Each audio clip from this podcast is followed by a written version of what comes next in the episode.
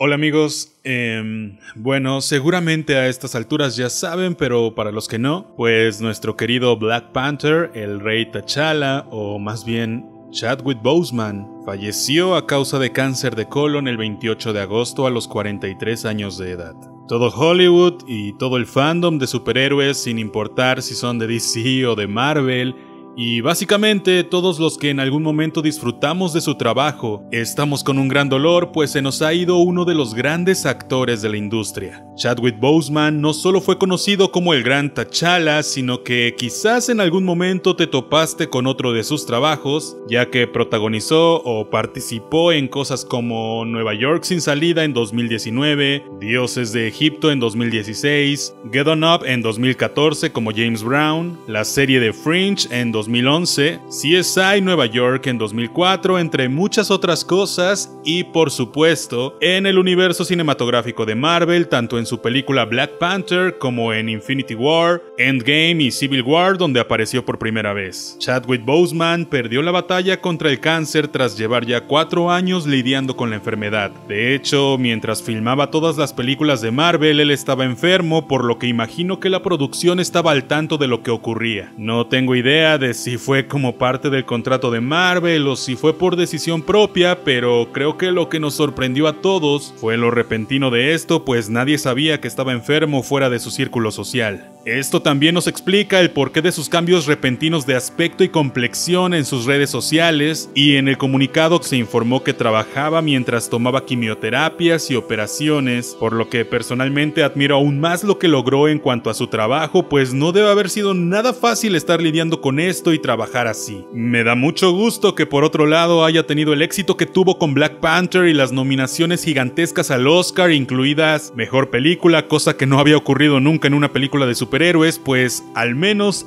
eso se lleva, el triunfo en esas películas. Personalidades como Chris Evans, Chris Pratt, Ashton Kutcher, Kate Hudson, Mark Ruffalo, Gael García, Eisa González, Ryan Reynolds, Brie Larson, Chris Hemsworth, Terry Crews, las cuentas oficiales de Marvel y Disney y entre muchos muchos otros han dado sus condolencias y expresado su sentir a través de sus redes sociales, principalmente Twitter e Instagram. Pronto lo veremos aún en cosas como la película Mar Rainey's Black Bottom y y no sabemos si alcanzó a terminar de dar su voz para la serie animada What If de Disney Plus, donde nos cuentan historias alternas de los personajes de Marvel. Por supuesto, aún no se sabe qué ocurrirá con su personaje dentro del universo cinematográfico de Marvel, y mucho menos qué pasará con la secuela de Black Panther que estrenaría en 2022. Podría posponerse, podría cancelarse o quién sabe. Personalmente creo que lo que ocurrirá es que le darán el manto de Black Panther a otro personaje y dejarán intacto a T'Challa, pues por respeto y congruencia sería tonto reemplazar al actor. Imagino que de una forma u otra su hermana o alguien nuevo aparecerá bajo el título de Pantera Negra.